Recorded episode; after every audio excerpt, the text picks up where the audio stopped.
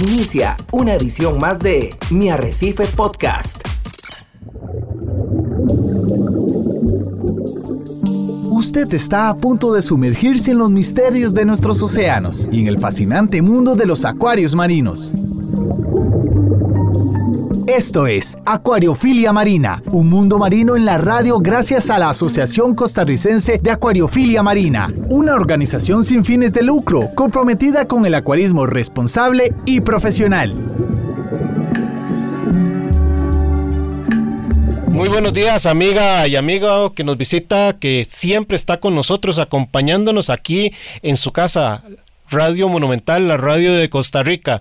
Y para nosotros un día sábado, como no sé, es habitual desde hace ya varios años, pues es un placer recibirles, ya sea que este programa les permita mejorar sus conocimientos en acuariofilia o bien acercarlos a esos recursos marinos que lamentablemente por el cambio climático y otras circunstancias pues están deteriorándose aceleradamente y entonces pues este programa también pues procura ser una voz que motive, que aliente a que cuidemos de forma muy responsable estos eh, recursos marinos. Le doy también los muy buenos días a mi compañero de batalla, don Ricardo Calvo. Muy buenos días, Ricardo. Hola, ¿qué tal, don Hernán? Muy buenos días para usted y para todos los amigos que nos escuchan a través de las ondas radiales de Radio Monumental, que es la radio de Costa Rica. Gracias por estar en los 93.5 de la frecuencia modulada en Acuariofilia Marina. A lo mejor usted nos escucha esta mañana desde la comodidad de su hogar, a lo mejor en su lugar de trabajo o tal vez desde su automóvil. Gracias por abrirnos la puerta y por ser parte de este proyecto que tenemos semana a semana donde nos gusta conversar en nombre de la Asociación Costarricense de Acuariofilia Marina sobre los diferentes esfuerzos de conservación de los recursos naturales dentro y fuera del país, así como las buenas prácticas que nos ayuden a concientizar de la importancia del cuidado adecuado de los seres vivos que tenemos en nuestros acuarios. Muy bien acompañados de Javier Castillo en el Control Master Monumental. Le damos gracias al Creador por el don de la vida una semana más y también, don Hernán, antes de entrar en materia con, con nuestra gira internacional que tenemos desde hace varias semanas, quisiera saludar a algunas personas que se nos acercan pues muy comúnmente en las redes sociales y que han compartido con nosotros, que particularmente les agradó muchísimo el programa que hicimos sobre la acuariofilia en Panamá recientemente. Así que el saludo cordial para Andrés, Eric Serrano, Ángel Pame, Jorge Carvajal, Mauricio Vargas, Víctor Barquero y Walter Gerardo Arce. Muchísimas gracias por estar con nosotros, siempre interactuando en redes sociales. Y, es una invitación para que la gente se acerque a nuestra página de Facebook. Nos pueden encontrar como ASOCAMCR en Facebook o como azocamcr.org, nuestra página web.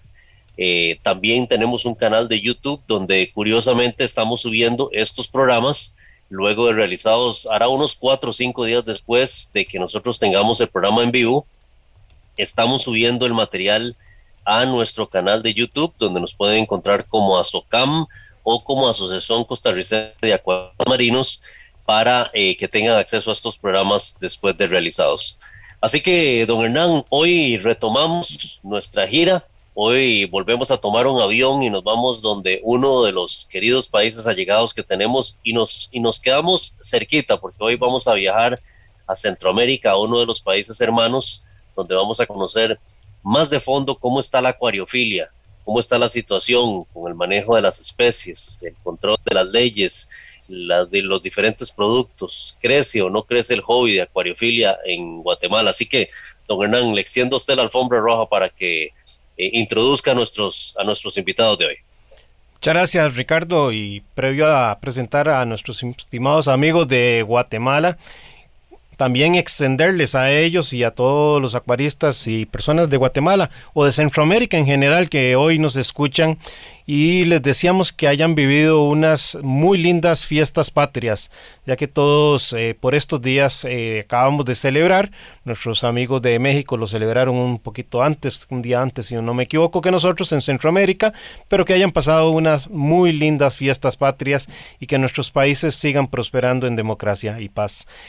Ricardo, quiero, quiero darle la bienvenida a Juan Lemos, que es un acuarista allá en Guatemala, que además eh, está a cargo de eh, un gran producto, una muy buena marca, eh, de la cual probablemente le vamos a consultar cómo les ha ido allá en Guatemala, que es Triton.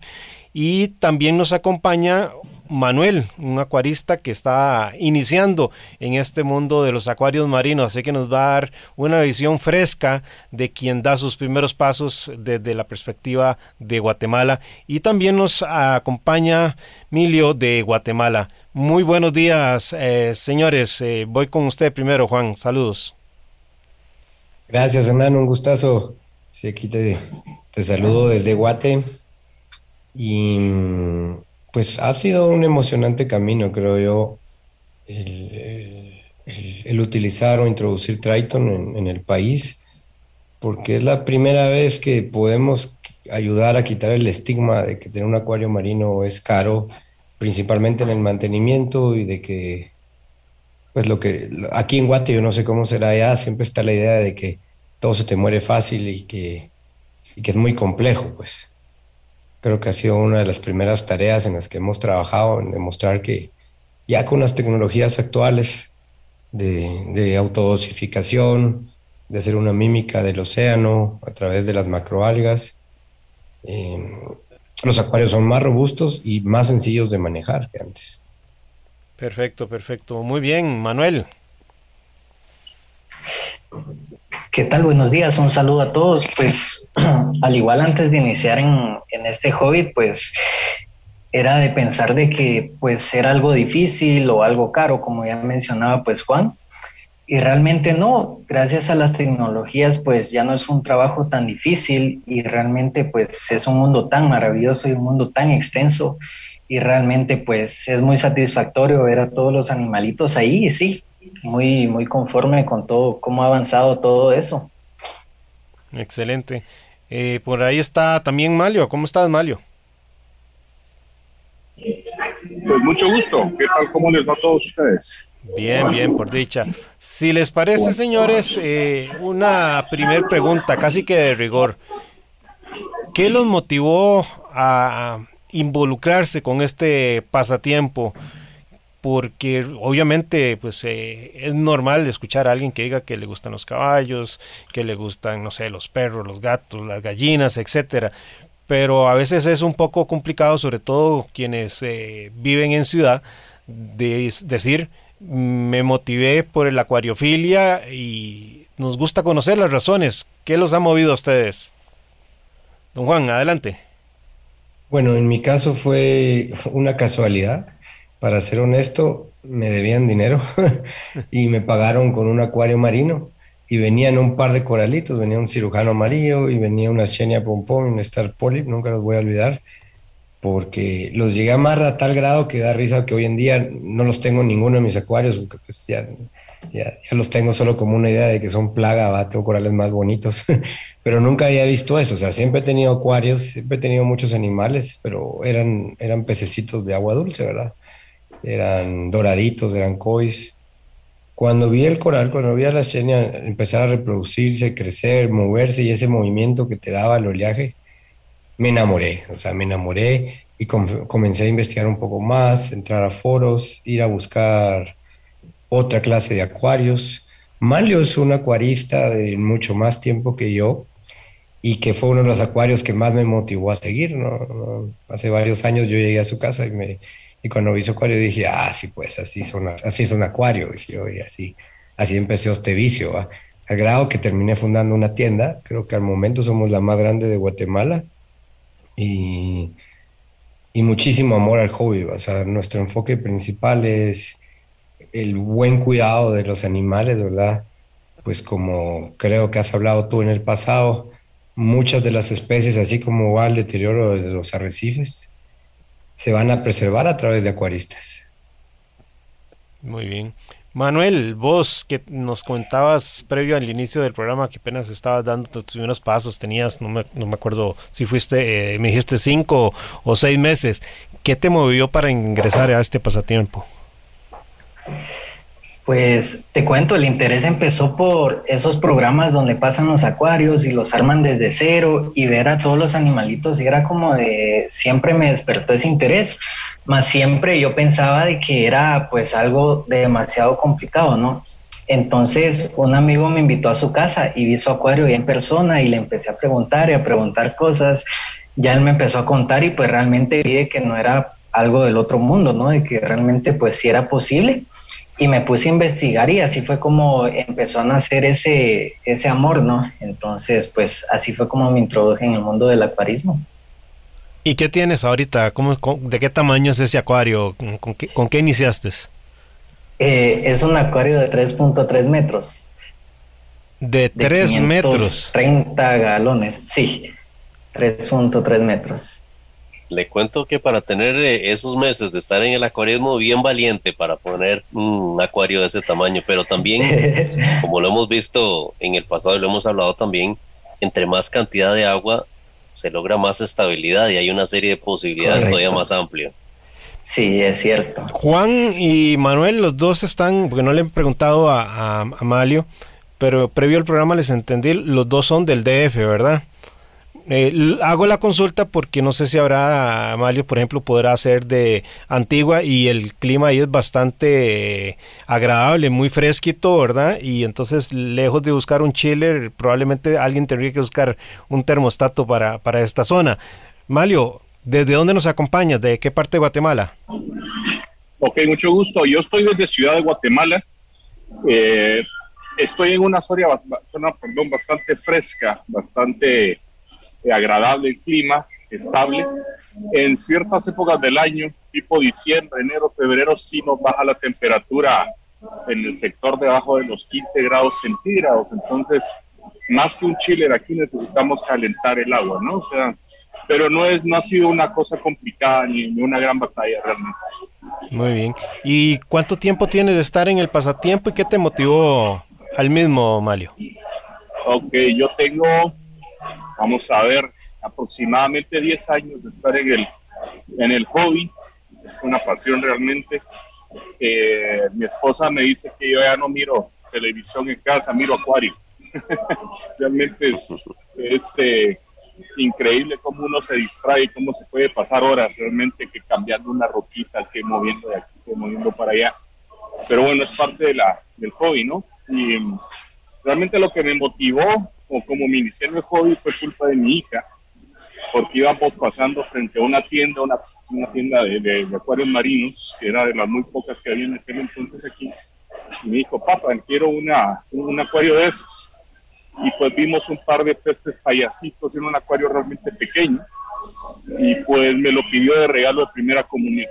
Y bueno, el resto es historia. Ella dejó el hobby y el que se apasionó y siguió con eso soy yo. como sucede, como, como sucede con muchos papás que le compramos sí. alguna mascota a sus hijos y terminamos cuidándoselas. Uno la, yo la terminé cuidando y así entonces se me convirtió realmente en una pasión y fui aprendiendo poco a poco y pues ya actualmente tengo un acuario de, de 250 galones, aproximadamente dos, dos metros y medio de largo, por ahí más o menos. Y bueno, el resto ya es historia, aquí estamos muy involucrados en el hobby y pues de la mano de Triton, que realmente ha sido un sistema que estoy utilizando hace un par de años y me ha simplificado enormemente la vida realmente. Muy Más bien, yo muy que bien. viajo mucho. El que viaja mucho agradece este sistema.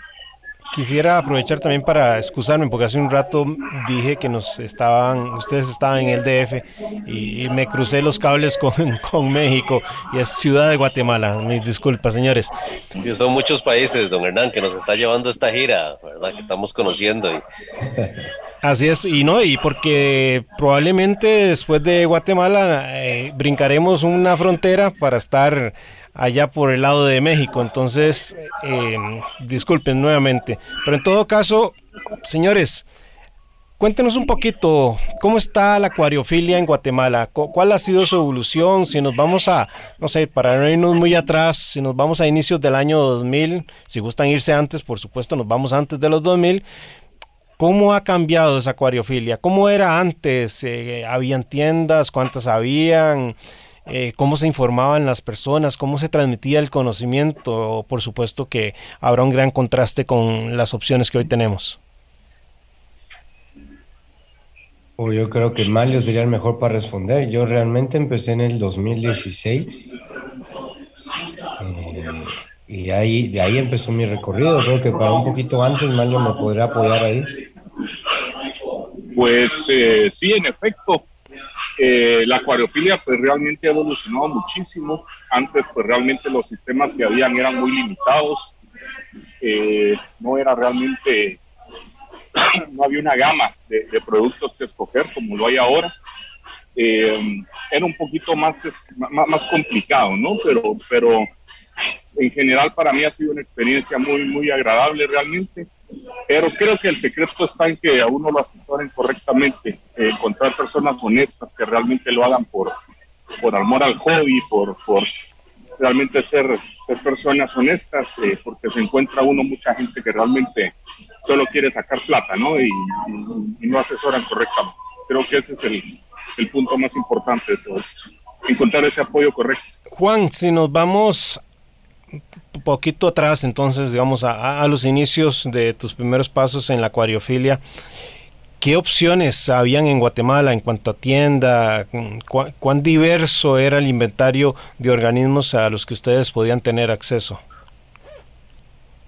siempre, fue un poco limitado, incluso en mi, en mi inicio, muchas de las cosas yo las mandaba a pedir o estaba viendo constantemente cómo hacer para traerlas, más que todo en corales. Equipo era fácil, o sea, no había guate, pero yo, yo viajaba y lo traía, no tenía mucho problema, pero en cuanto a animales exóticos sí era un poquito complicado. De ahí hubo un tiempo en el que hubo abundancia, más o menos 2019 hubo bastante abundancia de, especies exóticas, de coral específicamente. Peces siempre ha habido, peces nunca ha habido un problema, es coral el que es más difícil de conseguir por acá. Pero luego de la pandemia, que casi se retrajo completamente la acuariofilia en Guatemala, se, quedaron los que estaban, no, creció mucho. Y muchos se fueron en realidad las restricciones del USDA hacia los permisos de los CITES a corales volvieron esto otra vez lento en, cuestión de adquisición de especies distintas. Es complicado, por ejemplo, en nuestro caso, si queremos traer corales, es un trámite en Estados Unidos que son como seis meses para poderlos tener acá. En el caso de, de la pandemia, ¿Cómo, ¿Cómo vivieron ustedes o cómo lograron salir adelante, Juan? Porque por lo menos en el caso de Costa Rica se dieron algunas dificultades importantes. Eh, la sal escaseó, algunos eh, suministros eh, básicos eh, para equilibrar la faltante de calcio, de alcalinidad, etcétera, pues ya no estaban tan disponibles como antes.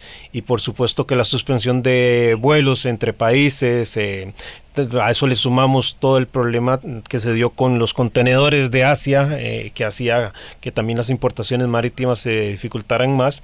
Eh, puso efectivamente, como vos señalabas para el caso de Guatemala, el pasatiempo en un congelador por un tiempo. Pero bueno, se logró salir. ¿Cómo se vivió esa etapa allá en Guatemala? por lo menos de mi lado y de los que nos conocían, no fue mucho porque tenemos, generalmente mantenemos un stock como de dos años de Triton y todo lo que conlleva, ¿verdad?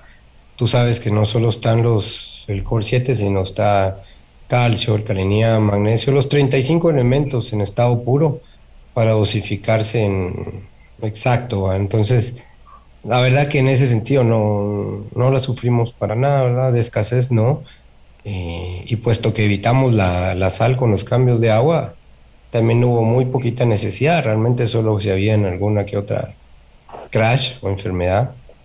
De lo contrario, no hubo escasez en general, por lo menos de nuestro lado. Sí, Juan, perdón que los interrumpa. Eh, yo fui precisamente de los afortunados que cuando empezó la pandemia, pues ya estaba con el sistema Triton Full en mi acuario, entonces eh, estaba bien abastecido por un buen tiempo, entonces, pues digamos que es parte de los beneficios que puede ofrecer el sistema. Ok. Eh, Manuel, en el caso tuyo como acuarista que inicia en Guatemala, Eh, ¿cómo, ves? ¿Cuáles son los principales retos que tiene un acuarista eh, que da sus primeros pasos en Guatemala, sobre, en el campo de la acuariofilia marina, por supuesto? Pues como ya lo mencionaba Mario anteriormente, realmente lo que, eh, lo que más cuesta pues es encontrar un buen asesoramiento, ¿no? Ya que es un, un hobby que poco a poco va creciendo entonces no es como que hayan tantas personas expertas en esto, entonces es, ese es el tema un poco difícil, ¿no? Encontrar a una persona que diga, bueno, esto se hace así, así, o sea, es eso, ¿no? Entonces sí, ya con el sistema Triton pues es una maravilla, no se sufre prácticamente para nada mantener un acuario. Y realmente sí, eh, pues la mayoría estábamos engañados con ese tema de que sí era complicado, pero sí siento que, fue eso, ¿no? El, el, buen asesoramiento. Ok. Una consulta, señores, para ir casi cerrando esta primera parte del programa. ¿Cómo está el manejo, la reglamentación, las leyes en cuanto a la protección de la vida silvestre marítima en Guatemala, la extracción que se puede hacer para uso ornamental? Algunos me imagino lo podrán hacer a través de los mecanismos ilegales o no sé si habrán cuotas de algún organismo rector en Guatemala que permita, no sé, por poner un ejemplo, el uso de roca viva, eh, algunos peces eh, corales. Eh, Sé que, por ejemplo, la colindancia de ustedes con Belice mm, les presenta arrecifes coralinos que pueden ser muy interesantes. Pero me imagino que debe haber una protección y si el acuarismo ustedes hoy día lo, lo visualizan en Guatemala, eh, todavía con un acuarismo que debe evolucionar hacia hacer conciencia en la protección o por el contrario ya hay una muy buena conciencia y el acuarista educa y eh, enseña que no tenemos que extraer estos organismos de nuestras costas. Sí, aquí hay mucha restricción, hay bastante control, pero realmente nosotros no, no tenemos arrecifes la mayoría, el, único recife que se denomina de Guatemala realmente está dentro de Belice y hay que pasar migración beliceña. Y en Belice es 100% prohibido, o sea, ni arena puedes recoger de ahí, igual que en todo el mesoamericano hasta Roatán. En general, Belice y Honduras tienen prohibición absoluta en cuestión de, de extracción, desde la arena, roca y otras cosas. O sea, es más fácil traerlo de Estados Unidos que, que de ahí. Eh, en Guatemala lo que tenemos por proteger realmente son los son los humedales, los manglares principalmente, ya que somos uno de los refugios de humedales del mundo y, también de reproducción y, de la tortuga, de las tres clases de tortugas más grandes que hay, que va desde la parlama, la... Mm, no recuerdo las otras dos, pero nosotros no somos tanto un arrecife, ¿verdad? O sea, nuestro enfoque es el, humedal y las tortugas, en cuestión de cuidado.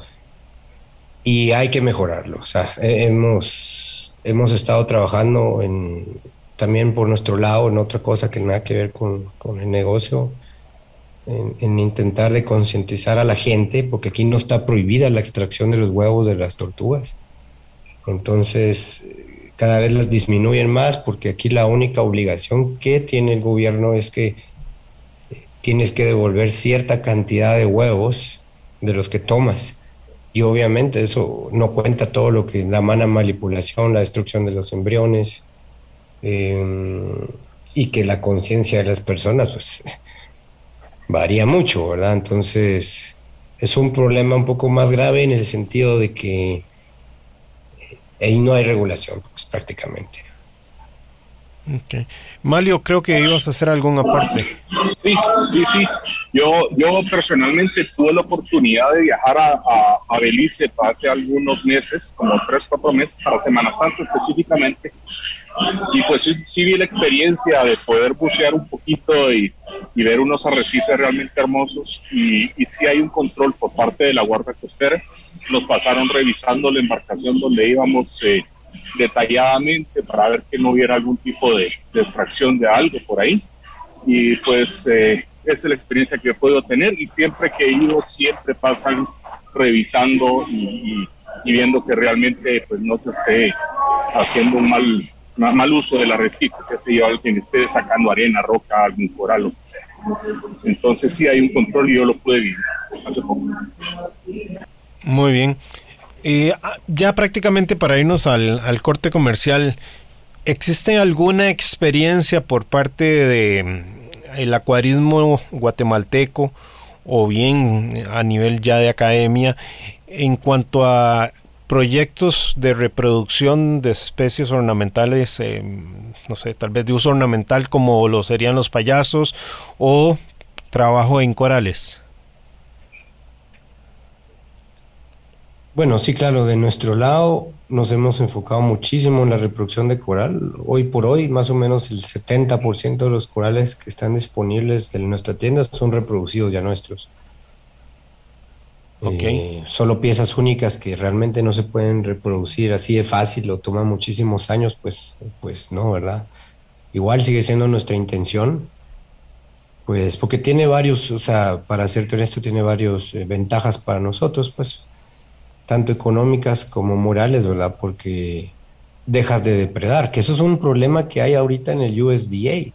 En el cambio de reglamento de Estados Unidos, prohibieron la venta del coral reproducido dentro de Estados Unidos. Y allá están peleando urgentemente por repararlo porque solo pueden vender corales que traen directamente y revenderlos. O sea, es completamente al revés de lo que debería ser, pues que deberían poder obligar a vender los reproducidos en todo caso, pues para ayudar a detener la, cacería ilegal o, o masiva, ¿verdad?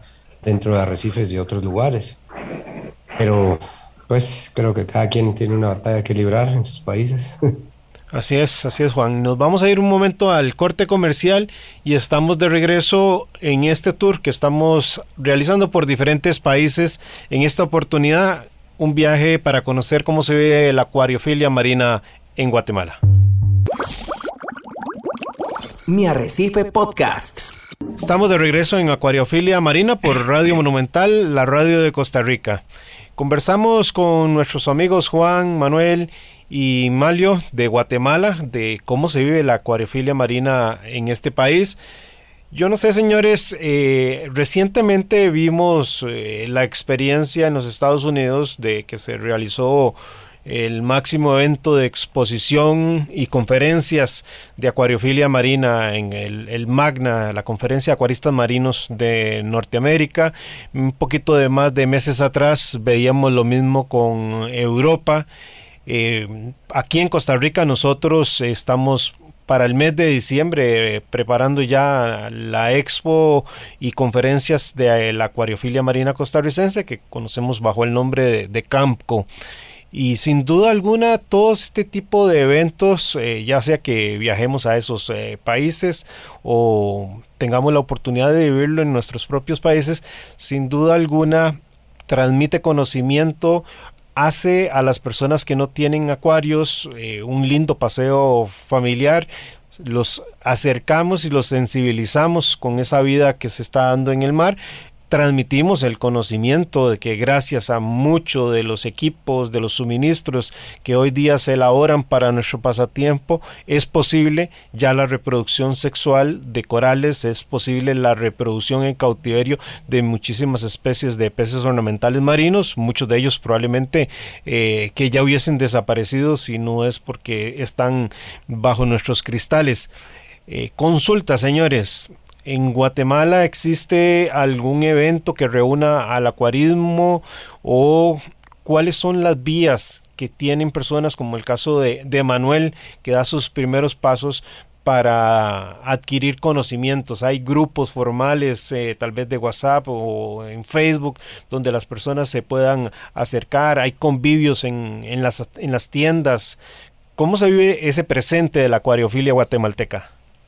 No, fíjate, aquí no tenemos esa unión y a veces se ha intentado. Se ha intentado a través de grupos, otras cosas, pero lo toman a, lo toman como por bandos y a matar a alguien en específico. O sea, no, no lo toman como un intercambio de información, solo, solo su conveniencia y, y los que les caen bien, ¿verdad? Entonces al final te obligan a, a buscar a través de tiendas, a buscar a través de grupos, de Google o, de, encontrar a alguien con quien realmente te, te cases, si lo quieres ver así, en relación a cómo mantener tu acuario. Aquí es un poco más limitado en, cuestiones o de, de, unión general. Ok, perfecto. Pues eh, aquí básicamente lo que existe son grupos de apoyo, de información y todo eso a través de, grupos de WhatsApp. Que haya un evento en donde se reúnan los acuaristas, etcétera, etcétera. No, no lo he conocido. Han habido ciertos intentos en años anteriores, pero pues, realmente no ha sido algo que ha tenido continuidad. Ha sido cosas muy, muy puntuales. Actualmente creo que después de la pandemia estamos intentando retomar muchos temas nuevos y, muchos sistemas nuevos también. Entonces, eh, no, básicamente grupos de WhatsApp de, de gentes afines, de personas que se llevan bien, que se conocen, amigos, que se han ido cada vez creciendo un poco más, pero hasta ahí nos limitamos realmente. No tenemos mucho más que eso. Yo, yo creo que Juan lo decía ahora sobre algunas restricciones, especialmente a nivel de legislación de CITES en los Estados Unidos, que hacen que algunos de las especies que uno normalmente importa desde ese país del norte vengan a, limitar su presencia en los mercados nacionales. Nosotros, Juan, este, Manlio, Manuel y amigos que nos escuchan, en Costa Rica pues tenemos cerca de 3, 4 años de no poder importar corales debidamente porque hemos tenido problemas de legislación de manejo de vida silvestre en, Costa Rica.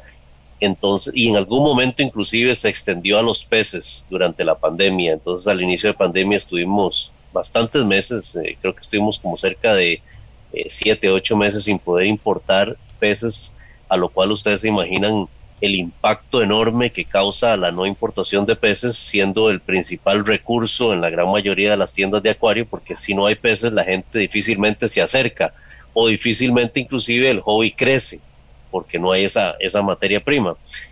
Nosotros como asociación hemos estado trabajando activamente con las diferentes entidades gubernamentales, pero el efecto de estas prohibiciones también lamentablemente han creado todo un mercado negro, un mercado negro en donde eh, se dan dos escenarios. Uno es la explotación de nuestros recursos naturales, extracción de especies, ya sea de, de peces, de corales, de invertebrados, de roca, de arena, directamente de nuestras costas, en donde ya nos quedan muy poquitos arrecifes coralinos en, en Costa Rica, y también por el contrabando que se hace trayéndolos de algunos países vecinos, muy especialmente de los Estados Unidos, pero se sabe que hay también contrabando desde México y algunas otras localizaciones. ¿Se da esta situación también en Guatemala o, no se da tan pronunciado como en el país? Bien, bien, porque, por ejemplo, aquí la más fácil es traerlo ilegal de México. México principalmente porque se quitan impuestos por lo menos en el caso de las tiendas nos lastiman porque pues eh, rematan cosas que obviamente tú no puedes dar a esos precios porque tú tienes que pagar impuestos y, y, la logística y todo lo demás. Eh, se da, yo creo que es mucho menos definitivamente, tú sabes que el ser humano si le prohíbes algo siempre va a encontrar la forma, si no mira los mineros en las Amazonas con tanta prohibición dijeron bueno entonces lo vamos a hacer y el problema de cuando lo hacen es que ya no hay control ya no hay medidas y, el control ambiental es fatal, ¿verdad? O sea, terminan contaminando en lugar de otra cosa, pero se debe a eso, ¿verdad? O sea, hay responsabilidades o malentendimiento gubernamental principalmente, ¿no? Claro, y, con otro agraviante sumaría yo, Juan, porque es parte de, lo que aquí hemos eh, pues, eh, señalado. No solo se afectan las tiendas que operan legalmente, que gastan una suma importante de dinero en permisos, en patentes, en pagar salarios, etcétera, sino que se pierde también la calidad y el control sobre plagas, sobre enfermedades. Eh, antes de que se diera esta prohibición en la importación de corales que manifestaba Ricardo, eh, la asociación venía haciendo un trabajo muy importante con las diferentes tiendas que habían en aquel momento y efectivamente eh, plagas eh, como flatworm, como redbooks, etcétera, que afectan los corales, habían descendido a tasas muy, muy bajas. Pero a partir de que se da el mercado negro, eh, donde perdes el control, donde ya no tenés que llegar a una cliente a una tienda donde se expone la reputación, si el acuario está con alguna contaminación, eh, se pierde el sentido de esa profilaxis, de tener un buen proceso de salubridad con respecto a nuestros organismos y lamentablemente sufre el pasatiempo porque comenzás a ver en grupos y en foros eh, mayor presencia de solicitudes de información de cómo erradicar tal o cual problema, ves la aparición tal vez de un alga que no había estado presente en el país y que simplemente por haber sido introducida de forma ilegal en algún plug de un coral eh, comienza a esparcirse por todo el pasatiempo. Eh, me imagino que son situaciones que ustedes también han vivido por allá. Creo que sí, pero hace muchos años que ya casi no vimos de plagas por acá, sinceramente. Por lo menos de nuestro lado, no. Plagas en casi o sea, la, la, que, la que siempre está presente es la aptasia, ¿verdad? Sí, esa, eh, esa, siempre estará presente, difícilmente la vamos a quitar. sí, pero como ella, pues es más fácil de controlar, ¿verdad? En todo caso. Pero sí, no, de, de Flatworms, hace muchos años estuvo de moda. Precisamente me parece que era un, un acuarista que vendía sus corales y él infectó a muchas personas. ¿Qué les parece si pasamos un poquito hacia cómo visualizan ustedes el, desarrollo? Eh, ¿Cuánto más visualizan ustedes que va a crecer el acuarismo en Guatemala? Pues por lo menos nosotros esperamos que, en los próximos dos años, pues por lo menos subir un 50%. Realmente somos poquitos. Y no está muy difícil subir un porcentaje así de, loco en los próximos dos años, puesto que, que la idea es mostrar que se puede, ¿verdad? Que no es tan complicado. Incluso ya tenemos clientes nuevos que, que se enamoraron de la idea de hacerlo ellos y que no los visitemos porque odian que gente llegue a sus casas, por ejemplo. Por su señora, por sus hijos o porque creen que les vas a robar algo, ¿verdad? O algo por el estilo. Entonces, cuando entienden de que pueden hacerlo ellos solos, sin necesidad de aprender, de saber mucho y, sin la fuerza bruta, eh, creo que a través de esas voces es que podemos ir creciendo, puesto que ellos dicen, no, ah, no, no es así la cosa. Ellos mismos nos han dado referencias y han, en, sus familias, en sus compañeros de trabajo, demostrando que pues no es como se cree los acuarios marinos de, de antes en cuestión de complejidad y y dependencia de otras personas. Con el desarrollo de equipos más eficientes, eh, obviamente también hasta más diversos, controladores eh, automatizados que nos facilitan las tareas.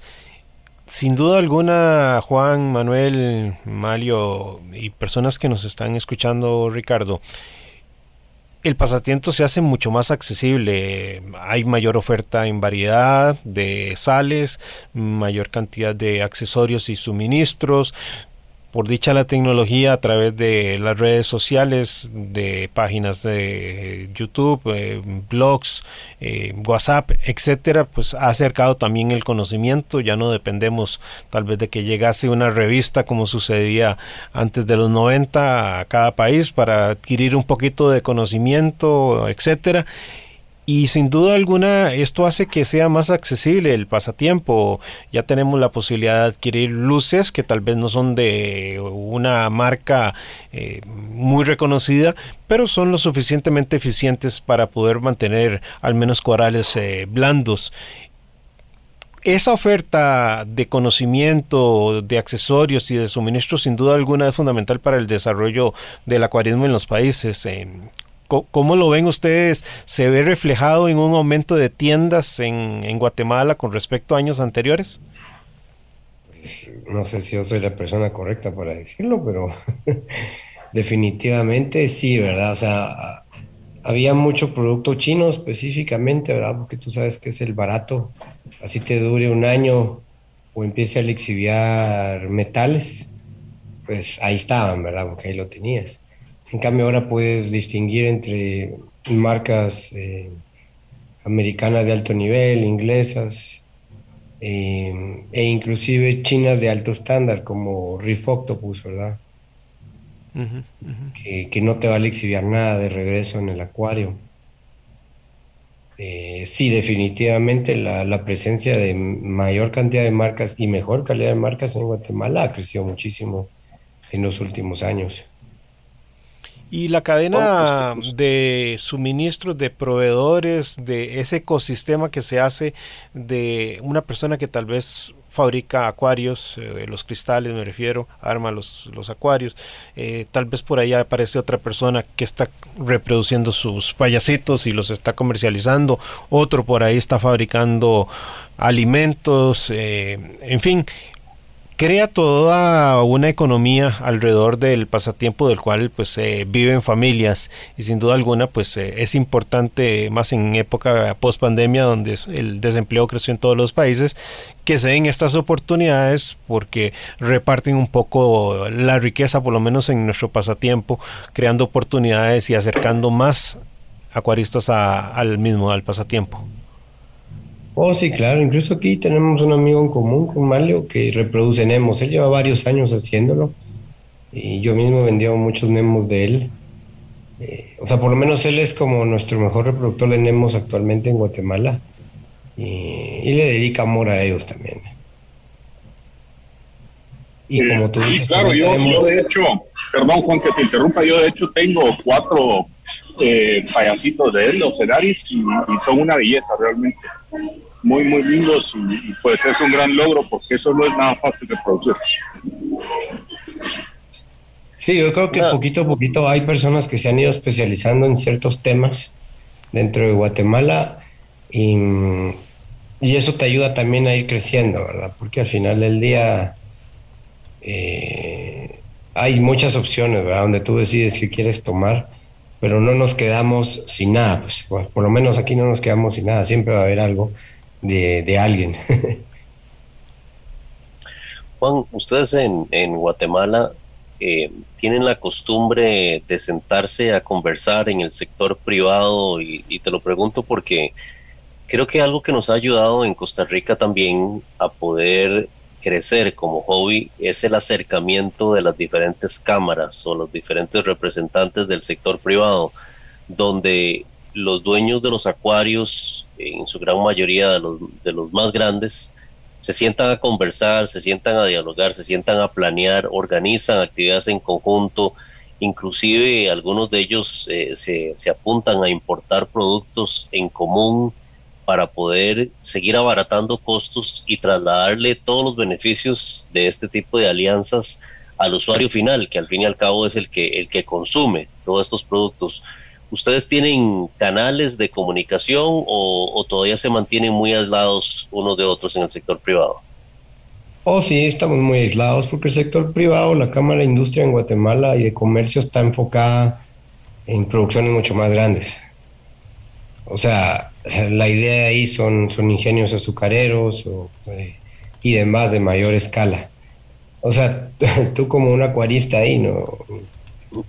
Es, es, más que todo un trabajo con, con, compañeros de la Cámara de Industria, en todo caso, para ellos mismos, pues, pero tanto que te ayuden en la gremial, no. No, no, no, no. Y, gobierno. Pues, y ustedes como, como diferentes dueños de, de, tiendas no, no, no se unen con fines en común como para tener una voz todavía más, más efectiva frente a las diferentes industrias. No, peor es más fácil con gobierno que con, que con las demás tiendas, principalmente porque cada quien tiene su propia filosofía y cómo hacerlo y una de las dos tiendas anteriores a nosotros más grandes que hay en Guate, cada quien tiene su filosofía de cómo manejar los acuarios y, y pues en ese sentido chocamos, pues, o sea, no hay muchísima compatibilidad y al final del día eh, ese es el principal problema. Si incluso yo cuando hago esto es porque yo le ofrezco a las tiendas que yo conozco que compré la, exclusividad del producto y que ellos se encarguen porque no tenía tiempo. Y me dicen que no, no, no quieren aprender nada nuevo, y etcétera, etcétera. Entonces, heme aquí, ¿verdad? eh, realmente es por, son anuentes a, los cambios de tecnología y tú sabes lo que eso sucede en la humanidad, no miremos Blockbuster, si no te adaptas a los cambios, pues te quedas en el pasado. Eh, tener una voz que fuera intermediaria entre todos podría llegar a funcionar, pero pues no la tenemos aún. Manuel, quería consultarte, ¿cómo miras vos el futuro de la acuariofilia en Guatemala? Pues realmente veo, bueno, si lo comparamos a como estaba hace unos dos, tres años, que realmente era como de que casi, o al menos yo, casi no se escuchaba de, personas que tuvieran acuarios y, y, pues todo el mundo decía lo mismo, ¿no? Personas que no tenían un acuario, de que era algo difícil, imposible. Entonces, realmente ya desde mi experiencia teniendo uno, pues veo mucho potencial, realmente veo, no sé, como ya lo decía Juan, al menos un 50% o probablemente más, porque se están eliminando pues... Eh, esos pensamientos que todo el mundo tenía, ¿no? De que, de que todo se moría y esto, lo otro. Entonces, realmente sí veo de que el Hobbit pueda crecer un montón acá. Cada, al menos cuando yo llevo a, personas a ver el acuario es como de, siempre me preguntan y, así y se va viendo el interés pues entonces siempre se va despertando ese interés al ver de que ya alguien más se animó entonces es como que ya otras personas quieren hacerlo. Malio, eh, quisiera consultarte algo similar a lo que le planteaba ahora Manuel. ¿Cuál sería tu recomendación para alguien que quiera dar sus primeros pasos? ¿Qué lo bonito, lo feo de nuestro pasatiempo? No, no feo, pero sí eh, sacrificado, sustituyamos la palabra. Ok, eh, Hernán, sí. Mira, yo creo que voy a regresar a un comentario que hice pues, cuando estábamos hace un rato platicando. Y pues la asesoría es vital. O sea, realmente que te, te, apoyes en alguien que te asesore correctamente, honestamente. Pues al final para la gente que te asesora sigue siendo un negocio, ¿no? Porque nadie lo está haciendo solo por amor al arte. Pero eh, pues que te topes con personas honestas, porque si te topas con quien solo quiere sacarte la plata cuando estás iniciando, tu experiencia va a ser mala tu experiencia va a ser, no, todo se me murió, eso no sirve, es un hobby que solo se, gasta la plata y al final pierdes todo, pero es por malas asesorías al final de cuentas, ¿no? Entonces, eh, eh, creo que sí es muy importante. Eh, tiendas como las de Juan, ahorita creo que le van a dar un gran impulso al acuarismo a Guatemala porque pues es gente que realmente sí trabaja con conciencia, trabaja muy bien, asesoran muy bien. Entonces, creo que va a ser un punto de aparte realmente lo que está logrando Juan ahorita aquí en la Acuarismo de Guatemala. Muy bien, bien. Juan, ya el tiempo nos, nos está alcanzando y estamos llegando hacia el final del programa, pero quisiera consultarte, ¿qué recomendación, así como le planteaba Malio, le darías vos a una persona, mm, ya nos aportaba la importancia Malio, de la asesoría correcta. Pero ¿qué otros elementos eh, le darías vos a un acuarista en Guatemala para que no llegue a frustrarse por una mala experiencia? Ah, que haga, que haga una buena cimentación, pues eso es como construir una casa, pues o sea, si hace construir una casa que no tiene cimientos sólidos, o sea, no tiene un buen equipo, no tiene un buen skimmer, no tiene un buen sump, o sea, es la parte que a nadie le importa porque creen que no, que no es muy importante porque lo que quieres es tener tu agua con tus peces bonitos, tus corales bonitos, pero olvidas que sin la base, sin, sin el equipo de filtración correcta, un estornudo puede matar tu acuario, pues.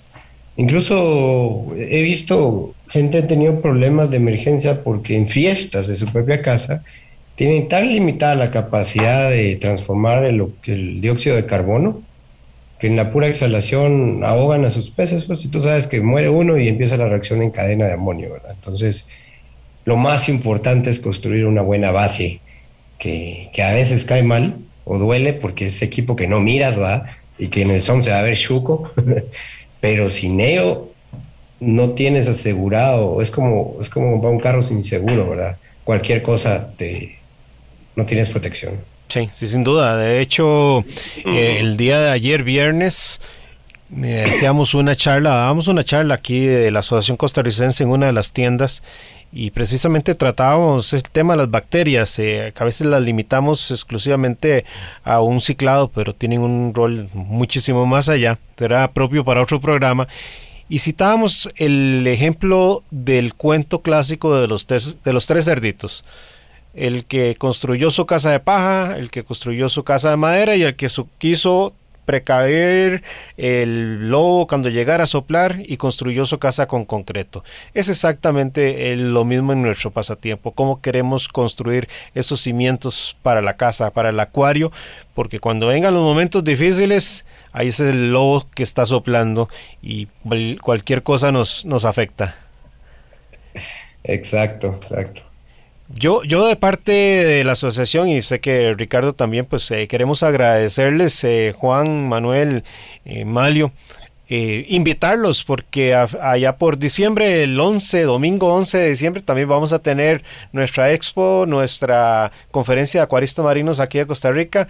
Si quieren darse la vuelta o algún acuarista guatemalteco que nos esté escuchando, pues quiere darse la vuelta ese día, pues eh, estará muy bien recibido por parte de la Asociación Costarricense de Acuariofilia Marina. Y don Ricardo, lo dejo para que usted nos haga el despido del programa como corresponde. Así es, don Hernán. Pues eh, muy contentos, agradecidos a todas las personas que se hicieron presentes, como ya lo decías en la charla de ayer que tuvimos, nuestra primera charla presencial después de casi dos años de no tener, dada la situación de la pandemia. Muy contentos y trabajando arduamente para que nuestra conferencia de acuaristas marinos, muy similar a la que se hace en los Estados Unidos con el nombre de Magna, sea todo un éxito en diciembre y que reúna a los principales exponentes del hobby este año por supuesto que extendiendo nuevamente la invitación para que Juan o Manlio o Manuel o quien quiera que nos esté escuchando desde Guatemala se quiera hacer presente y tome un vuelo bien cortito aquí a Costa Rica y venga a, compartir con nosotros en esa feria, pues es más que bienvenido. Y a ustedes que nos acompañaron en esta mañana en Acuariofilia Marina, muchas gracias por estar con nosotros.